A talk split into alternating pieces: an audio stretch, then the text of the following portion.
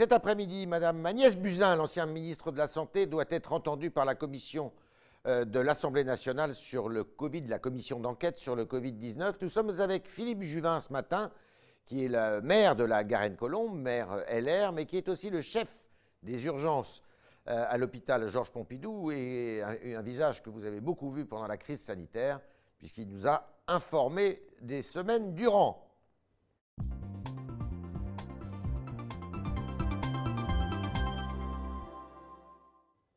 Bonjour Philippe Julin.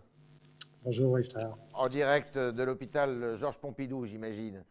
Euh, et alors cet après-midi, je le disais, Madame Agnès Buzyn, l'ancienne ministre de la Santé, doit être entendue par euh, et interrogée par la commission d'enquête euh, parlementaire de l'Assemblée nationale. elle avait dit au mois de, elle a confié plus tard qu'au mois de janvier, eh bien, elle pensait que ça allait mal tourner cette histoire de Covid-19 et elle n'a finalement rien dit au grand public à l'époque. Est-ce qu'elle aurait dû, voyant que le gouvernement ne se bougeait peut-être pas suffisamment, démissionner à ce moment-là? Écoutez, chacun met, ses valeurs là où il le souhaite. Ce qu'il faut surtout savoir, et j'espère que la commission d'enquête euh, servira à ça, c'est ce qui a été fait quand elle a eu connaissance de la gravité, ou prise de conscience de la gravité des choses, puisque ce qu'elle dit, qu'est-ce qui a été fait? Est-ce que les masques ont été commandés? Est-ce qu'on s'est mis en, ordre de marche pour avoir des tests? Est-ce qu'on a commencé à demander aux hôpitaux à, préparer des lits de réanimation supplémentaires, puisque ça a été un des sujets critiques? Est-ce qu'on a fait le point sur les médicaments qui potentiellement nous manquaient? C'est ça le sujet. Qu'est-ce qu'on a fait? Est-ce qu'elle a commis une erreur ou une faute en ne restant pas à son poste et plutôt que d'aller faire campagne pour la mairie de Paris? Personne n'est irremplaçable à aucun poste, c'est très clair. Il est sûr qu'au moment de l'offensive, c'est toujours un peu embêtant que le général en chef euh, décide de prendre euh, de prendre un poste ailleurs. Donc ça, c'est un vrai sujet, bien entendu. Euh, et d'ailleurs, ce qui pose un problème, ce qui montre que manifestement l'État est tellement fragile qu'il repose sur les épaules d'une personne. Une personne s'en va et ça ne fonctionne pas. Et ça, c'est un dysfonctionnement en soi. L'État ne doit pas reposer sur euh, les épaules aussi solides ou aussi frêles, l'enquête le montrera, soit-elle. Non, non, c'est vrai que c'est un vrai sujet. Alors, vous l'avez dit, il manquait de masques, il manquait de tests. Est-ce qu'il y a une responsabilité politique euh, d'après vous, dans euh, la gestion, au moins au début, de cette crise? Oui, il me semble qu'il y a une responsabilité. Par exemple, le 23 ou le 21 janvier, je ne sais plus, euh, le virologue de l'hôpital de la Charité à Berlin, qui est le pape de la virologie, publie par un tweet une information selon laquelle il a mis au point la technique de PCR, qui est la technique de diagnostic. Une semaine plus tard, tous les laboratoires d'Allemagne sont prêts à le faire, privés, publics, etc. Bref, l'Allemagne va faire pendant deux mois ce qu'on ne va pas être capable de faire, nous, pendant euh, toute l'épidémie, c'est-à-dire tester massivement. Et, c'est ça, je, crois, la, grande erreur, c'est qu'il euh, y a des alertes qui sont mises en place, nos voisins agissent, l'OMS dit tester, tester, tester tout le monde, et nous, on a un peu l'impression que euh, nous allons être à l'abri de tout et que tout va bien. D'ailleurs, quand on reprend les, déclarations des uns et des autres, Olivier Véran en premier, on nous dit on a le meilleur système de santé, donc ça va aller. Et c'est ça l'erreur, je pense, euh, erreur d'appréciation. J'ai retrouvé aussi des propos, euh, vous étiez dans un débat sur LCI avec un de vos confrères, et vous disiez, vous aussi, que c'était peut-être qu'une grippette hein, à ce moment-là, au mois de janvier. Hein non, je ne pense pas avoir. Je suis même certain de ne pas avoir employé le mot grippette parce que je, savais que ça n'était pas une grippette.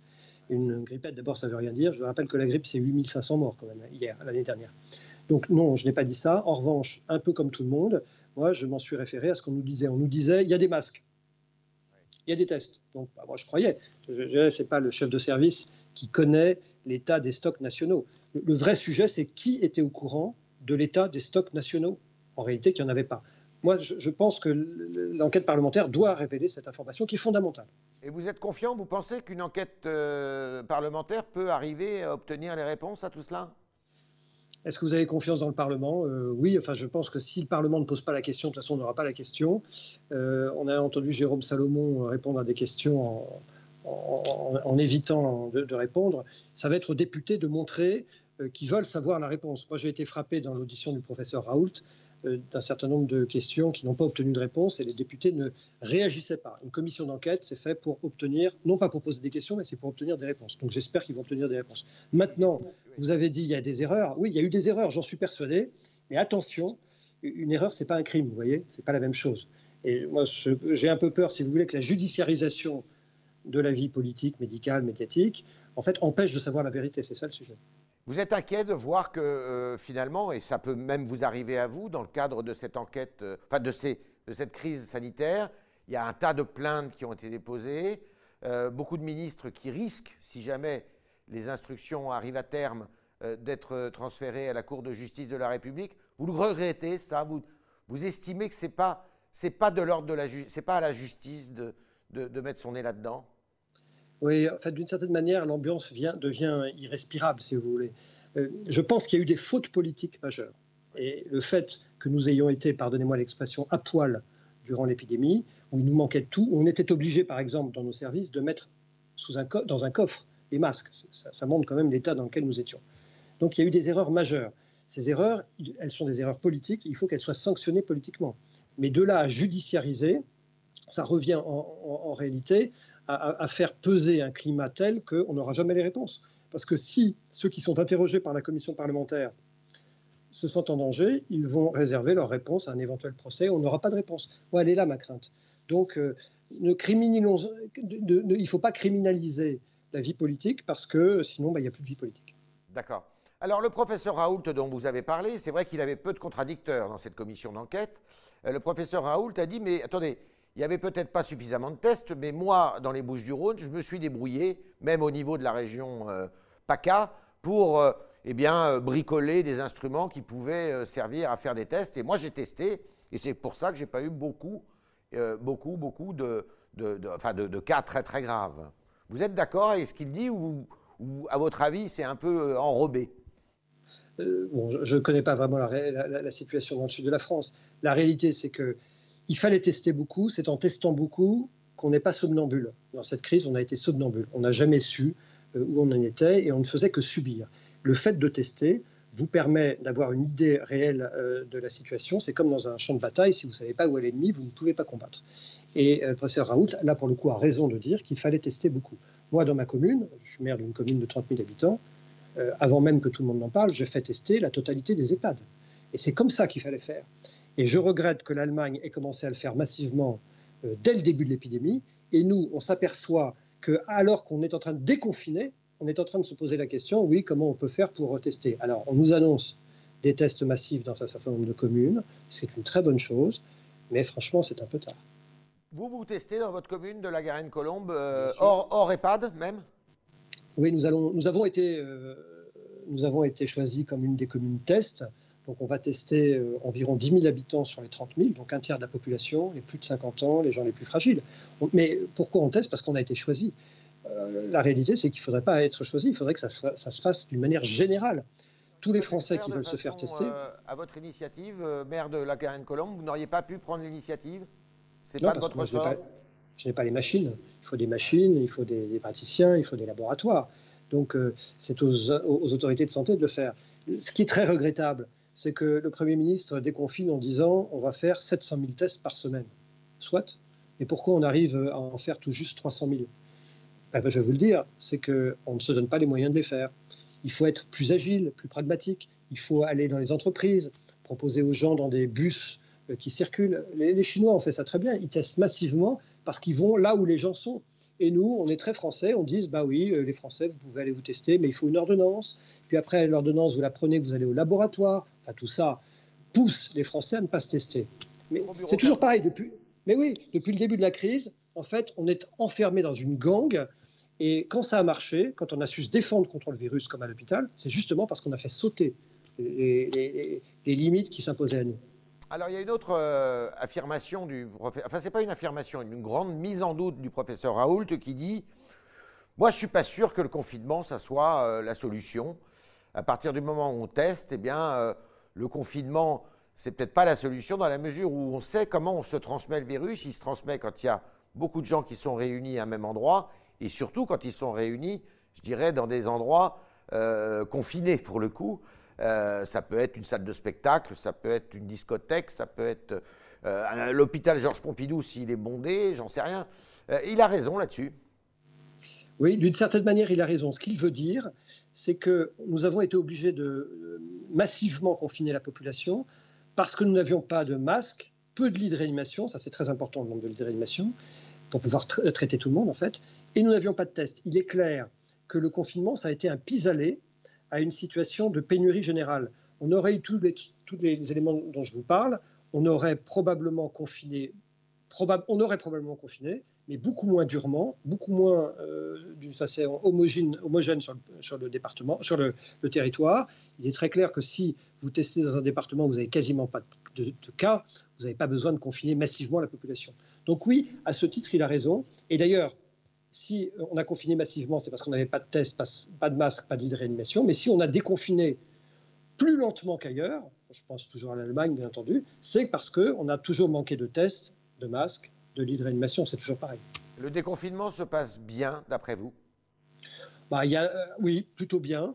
Euh, je pense qu'il faudrait aller plus vite parce qu'il faut bien comprendre que la désorganisation liée au confinement a des effets économiques donc majeurs que l'on connaît, qui eux-mêmes d'ailleurs ont des effets sur la santé, mais a aussi des effets sur la santé. Il y a des tas de gens qui n'ont pas pu se traiter à cause du confinement, quand un hôpital ne fonctionne pas bien, ben, il ne sait pas bien traiter les patients qui n'ont pas le Covid et qui ont par exemple un cancer, une maladie cardiovasculaire. Donc on a une morbidité induite par le confinement et par la lenteur du déconfinement. Donc je pense qu'il faut aller plus vite. Et pour aller plus vite, il faut être euh, en mesure de tester très rapidement toutes les épidémies naissantes, ce qu'on appelle les clusters, pour éviter qu'elles ne prospèrent. Et comme disait Pierre Dac, tout est dans tout et réciproquement. Si vous n'avez pas cette capacité à tester massivement les clusters, eh bien, vous déconfinez lentement. Et quand vous déconfinez lentement, eh bien, vous avez un prix à payer économique, sanitaire, social. Alors, il y a le système de santé français qui a été beaucoup sur la sellette à l'occasion de ce, effectivement, de cette crise sanitaire. Est-ce que vous estimez que les promesses faites par le gouvernement euh, de mettre sur la table 6 à 7 milliards d'euros pour euh, essayer de le réformer, c'est suffisant? Alors, du point de vue du ministre, c'est probablement beaucoup, parce qu'il n'a pas beaucoup d'argent, le ministre. Mais du point de vue des soignants, c'est en réalité peu. Pourquoi? C'est quoi le sujet? Le sujet, c'est que dans nos hôpitaux publics, nous avons des postes vacants de médecins, des postes budgétés de médecins, d'infirmiers. Pourquoi? Parce qu'ils vont ailleurs. Parce qu'ailleurs, bon, on les paye mieux, on les traite mieux, ils ont de meilleures conditions de travail. Oui, dans le privé, mais aussi il y a des établissements euh, euh, participant au service public. Je veux dire, il y a des hôpitaux que je n'ai pas cités qui sont pas service, qui sont dans le service public hospitalier, même s'ils ne sont, pas, publics. Eh bien, c'est cette différence de compétitivité qui est en train de tuer l'hôpital public. on a les meilleurs qui s'en vont, on a des jeunes qui ne viennent pas, on a des jeunes qui arrivent et qui partent au bout d'un an. Pourquoi? Parce qu'ils sont moins bien payés. Et si on veut que l'hôpital public continue à attirer des gens, eh bien, il faut leur offrir des conditions satisfaisante. Euh, et encore une fois, il ne faut pas que le Ségur se termine par on va augmenter le nombre de postes. Il faut déjà pourvoir les postes qui sont vides. C'est ça le sujet. Par exemple, euh, au service des urgences de l'hôpital Georges Pompidou, vous avez beaucoup de postes vacants bah, j'ai des postes de médecins vacants, bien entendu. J'en ai, euh, euh, ai ça dépend des moments, mais j'ai au moins un quart de mes postes qui sont vacants. Ce qui est pas, si vous voulez, on peut pas fonctionner correctement dans ces situations. et, encore, je, ne me plains pas parce que je sais qu'il y a des services, c'est pire. Donc la question, c'est comment on trouve beaucoup d'argent, parce qu'il faut beaucoup d'argent. Eh bien, on trouve beaucoup d'argent en changeant le système. Quand dans le système actuel hospitalier public, vous avez un, médecin hospitalier pour un administratif, vous pouvez quand même vous poser la question de est-ce que l'argent public est utilisé là où il faut? C'est ça le sujet. Moi, je crois que l'argent à l'hôpital ne va pas aux soins, en tout cas pas suffisamment, et ne va pas aux soignants, en tout cas pas suffisamment. Et donc, si le Ségur se contente d'augmenter un peu les salaires, mais en ne changeant pas le système, c'est-à-dire en laissant tous ces frais, tout ce gouffre financier de dépenses qui ne vont pas aux soignants euh, prospérer, eh bien, en réalité, on n'y arrivera pas. Donc, euh, moins, de moins, de personnel non soignant et plus de soignants dans les hôpitaux, et ça paraît assez logique d'ailleurs. Hein. La bureaucratie, c'est la vraie maladie de l'hôpital, vous savez. Euh, on est avec euh, Philippe Juvin ce matin, chef du service des urgences de l'hôpital Georges Pompidou à Paris, maire de LR de la Garenne-Colombe, et on continue l'interview avec Léa Fournier qui va poser vos questions, chers internautes.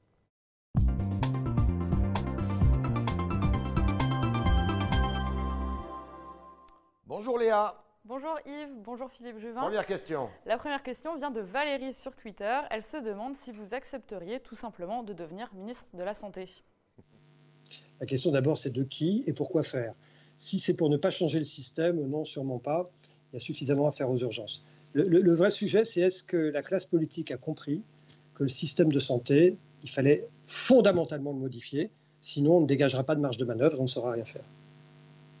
Donc à, l'heure actuelle, compte tenu de l'impossibilité de changer les choses, non. Voilà, il faudrait pouvoir avoir le droit et la possibilité technique et politique de les changer. Je ne sais pas si euh, nos gouvernants sont prêts à ça. Vous n'allez pas, pas, faire partie du remaniement, alors? En tout cas, on ne me l'a pas proposé. Si vous avez des informations, passez-moi un coup de fil. D'accord. Euh, alors du coup, on était vraiment en train de parler de la crise sanitaire et justement, Jean-François sur Twitter s'étonne des images qu'il a vues à la télé euh, suite au municipal. Je le cite, accolade, embrassade, pas de masque. Il se demande si le virus est complètement éradiqué ou si c'est une preuve d'irresponsabilité. Euh, peut-être ni l'un ni l'autre. Alors le virus n'est pas éradiqué puisqu'il circule encore. On a même des clusters, c'est-à-dire des, foyers d'épidémie qui prospèrent. Euh, ce qui est très important, c'est qu'on puisse vite les identifier, vite les circonscrire pour qu'ils n'aillent pas s'aimer partout, comme vous vous souvenez de l'affaire de Mulhouse. C'est ça le danger. Euh, est-ce que les gens sont irresponsables? Non, je pense qu'ils sont surtout fatigués d'un confinement qui a été très, très, très long, très, très, et puis un déconfinement qui est trop long aussi. Et, et je pense que là, c'est toute la difficulté de l'exercice. Il faut que les gens comprennent que désormais, euh, vous allez me dire, ça a toujours été le cas durant cette crise où l'État n'a pas fait, nous a pas fourni grand-chose, mais euh, tout repose sur la, les Français. La santé publique, désormais, c'est les Français. C'est à eux de faire attention. Il faut leur expliquer. Et je pense qu'un des sujets de cette crise, c'est qu'il faut faire confiance aux Français. Quand vous faites confiance aux Français, vous leur expliquez les choses, ça va. Si vous leur dites pas tout, si vous leur dites que par exemple il n'y a pas eu de problème de masque, bah, c'est un sujet justement, euh, Valpazu sur euh, lefigaro.fr, euh, je le cite, il dit Actuellement, il y a énormément de masques et beaucoup n'en portent pas, même dans les salles d'attente des urgences. Vous pensez qu'on n'est pas assez strict sur le port du masque? Alors, dans les salles d'attente des urgences, c'est embêtant. Donc, il faut l'emporter, bien entendu. Et non, j'espère que non, non. Je suis passé tout à l'heure, tout le monde a son masque. En, revanche, ce qu'il faut bien comprendre, c'est que les épidémies naissent dans les lieux qui sont en fait fermés. Et quand vous êtes enfermé dans une pièce, il vaut mieux avoir un masque, c'est même indispensable. Je ne parle même pas des transports en commun, ça c'est évident. Quand vous êtes tout seul dans la rue, au milieu de rien, ça ne sert à rien, bien entendu. En revanche, quand vous êtes au contact avec les gens, il faut. Autre question, Léa. Euh, des questions un peu plus locales, puisque vous êtes euh, le maire de la Garenne-Colombe. Bruno, sur Twitter, se plaint des rodéos sauvages qui perturbent visiblement le sommeil des habitants euh, de votre commune. Quelles actions envisagez-vous pour lutter contre ça? Alors, euh, j'ignorais que ça avait pris des proportions si importantes, euh, mais c'est assez simple. Euh, je pense qu'il y a un vrai sujet en France, c'est l'exercice de l'autorité. ça fait maintenant un an et demi que tous les samedis, on a des manifestations et, que tous les commerçants en souffrent. ça fait maintenant des semaines qu'on a des manifestations interdites, des gens qui cassent. ça, c'est impossible. Le rodéo, c'est pareil. Il faut probablement enfin, la question du respect de l'autorité est un, vrai sujet. Euh, et il se pose aussi sur la question des rodéos. Donc, euh, il faut une police pour être présent et il faut une justice qui dise correctement le droit. C'est-à-dire qu'il en veut, qui de l'État régalien, la justice et la police sont en grand danger aujourd'hui? Vous trouvez que ça fonctionne, ça fonctionne bien Un endroit, une France où les gens ne peuvent plus travailler depuis un an et demi avec tous ces samedis où on est obligé de baisser le rideau du, euh, du commerce, et, ou, euh, ou des, gens qui euh, déboulonnent des statuts, qui taguent, tout ça dans un, une sorte de complicité intellectuelle. Non, non, moi je pense qu'il y a un vrai sujet d'autorité, mais qui va d'ailleurs qui dépasse la question de la police et de la justice. Il y a la question de la justice, évidemment, on a vu le, toutes les affaires sur le parquet, national financier, j'espère qu'on en parlera, mais il y a aussi la question de, de l'éducation. Euh, que sont devenus les enfants durant le confinement? Moi, j'aimerais bien savoir quelle était la proportion d'enfants qui ont eu des cours durant le confinement. C'est une question intéressante. Autre question, Léa. C'est la dernière question de nos internautes. C'est Patricia sur Twitter qui s'interroge sur la crèche dédiée aux enfants autistes qui s'ouvre à la Garenne. Elle vous demande si le projet est vraiment inclusif. Elle affirme que les enfants autistes apprennent mieux au contact de leurs pères non autistes. Alors, je vois que vous êtes bien euh, au courant. Nous allons ouvrir une crèche pour des enfants qui ont des troubles du comportement. Euh, qui sera inclusif. Pourquoi? Parce que l'idée, vous savez que la crèche finit à 3 ans, une crèche traditionnelle, et donc là l'idée c'est de pousser la crèche jusqu'à 6 ans. Et de faire en sorte qu'entre 3 et 6 ans, les enfants puissent entrer à l'école, être au contact avec leurs camarades en école maternelle, mais en même temps puissent avoir des périodes pendant lesquelles ils sont à la crèche. La question euh, des troubles euh, de comportement euh, dans les écoles n'est pas, pas posée alors qu'elle est fondamentale. Il n'y a pas une seule école en France où il n'y ait pas d'enfants qui posent problème. Il faut massivement une action publique. Moi, en tant que maire, à mon niveau, j'ai favorisé la création de cette crèche. J'espère qu'il y en aura partout, parce qu'il y en a besoin partout. Alors, vous parliez du PNF, du parquet national financier hier. Euh, à l'issue de, des enquêtes qui ont été conduites euh, à la demande du parquet national financier, eh bien, euh, l'ancien candidat à la présidentielle pour les Républicains, M. Fillon, a été condamné hier par un tribunal correctionnel pour détournement de fonds à 5 ans de prison, dont deux fermes. C'est un jugement qui, qui appelle quel commentaire de votre part? Peut-être le regret que la défense n'ait pas été entendue quand elle a demandé la réouverture de l'enquête euh, au vu des faits nouveaux qui ont été révélés euh, dans la presse. Euh, la question, c'est est-ce qu'il y a eu un procès équitable? C'est ça le sujet. En fait, la société a besoin d'une justice qui dise le droit et qui la dise en toute indépendance. Je crois que c'est un, sujet absolument fondamental. Peut-être peut-on regretter encore une fois que la, la défense n'ait pas été entendue, au moins pour qu'on entende leurs arguments sur la réouverture de, des choses. Bon, ça n'a pas été fait. C'est probablement une occasion manquée pour la justice. Sauf que là, ce sont des juges du siège, là. Hein. Ils ne dépendent pas directement de la chancellerie. Donc, euh, ce n'est pas le parquet. Enfin, je vais vous dire, j'entends bien qu'il y a une stricte, euh, un strict mur entre le siège et le parquet. En, réalité, vous comprenez que c'est une boutade. Je pense qu'une des grandes réformes de la justice, c'est justement qu'on arrive à une séparation effective du siège et du parquet, que ce ne soit pas les mêmes. On sait très bien que euh, sait très bien qu'il y a les bureaux sont, côte à côte. On sait très bien qu'il y, a un sujet fondamental. Je pense qu'un des, des points de la réforme de la justice, c'est la séparation stricte du siège et du parquet pour qu'il y ait une équidistance entre le siège, le parquet et les avocats. Aujourd'hui, on sait que la défense, elle est probablement euh, affaiblie dans ce couple siège-parquet, euh, qui, même s'ils sont théoriquement indépendants les uns des autres, sont quand même issus des mêmes maisons et ce sont les mêmes qu'on retrouve. Merci Philippe Juvin, merci d'avoir répondu à toutes nos questions, aux questions des internautes qui étaient posées ce matin par euh, Léa Fournier. Bonne journée et euh, à très bientôt.